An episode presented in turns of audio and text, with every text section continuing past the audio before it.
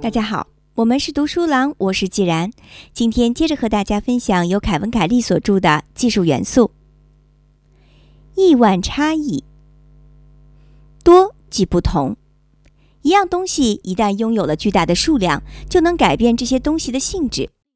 就像斯大林所说：“数量本身就是一种质量。”计算机科学家 J. 斯托尔斯霍尔在《超越人工智能》里写道。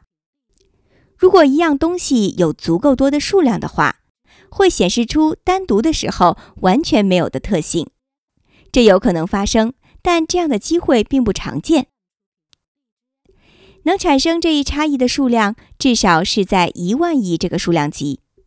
在我们的经验里，任何一个涉及到一万亿的案例都不仅仅是数量上的差异，而是质量上的差异。一万亿。是太小看不见、太轻摸不着的一颗尘埃和一头大象重量上的差别，是五十美元和全人类一年的经济产出的差别，是一张名片的厚度和地球到月亮的距离的差别。我把这个差别称为亿万差级。通过复制的过程，特别是数字化的复制，可以把日常事物的数量放大到前所未知的巨大量级。这一数量可以从十一直到十亿、万亿乃至不可数的量级。你的个人图书馆可以从十本书扩充到谷歌图书馆中全部的三千万本电子图书。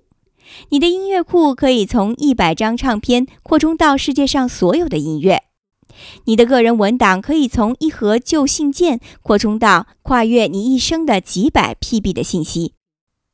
一个公司也许需要管理每年几百 PB 的信息，科学家也许需要产生每秒几个 GB 的数据，政府部门需要去追踪、加密和分析的文档可能会达到一千的六次方那么多。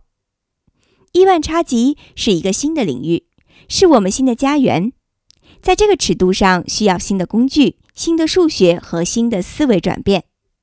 当你达到万亿、亿亿。及更大的数量单位的时候，陌生的新的力量出现了。在这个数量级上，你可以做一些以前绝不可能做到的事情。一亿亿个超链接带给你的信息和行为是永远无法从几百或几千个链接中得出的。一万亿个神经元会带给你智能，而一百万则不会。一亿亿个数据点会给你几十万个数据无法给出的洞察。但是，管理万亿所需要的技能却并不简单。概率和统计统治了这个领域，我们人类的直觉却往往都不可靠。我曾经这样写道：数学让我们知道，拥有数量巨大的部件的系统和少于一百万个部件的系统有着截然不同的运作方式。万亿差级是一个容量极其庞大的状态，由许多个一百万构成。网络经济意味着亿万个部分、亿万件物品、亿万份文件、亿万个机器人、亿万个网络节点、亿万个连接和亿万个组合。相比我们近代才出现的生产社会，亿万差级更像是进入了生物学的领域。亿万个基因和组织已经在那里存在了很长时间。生命系统知道如何去处理亿万差级。我们可以仿照生物学来处理亿万差级的多样性。社会网络也在亿万差级的领域运作。人工智能、数据挖掘以及虚拟现实都需要掌握亿万差级。随着我们创造了越来越多的东西，特别是我们集体创造的成果，我们正在将媒体和文化也提升到了亿万差级的领域。供我们选择的音乐、艺术。影像、文字，任何东西，它们的数量正在达到亿万差级的水平。我们要如何才能不被亿万差级的选择弄得瘫痪呢？如何不被它伤害呢？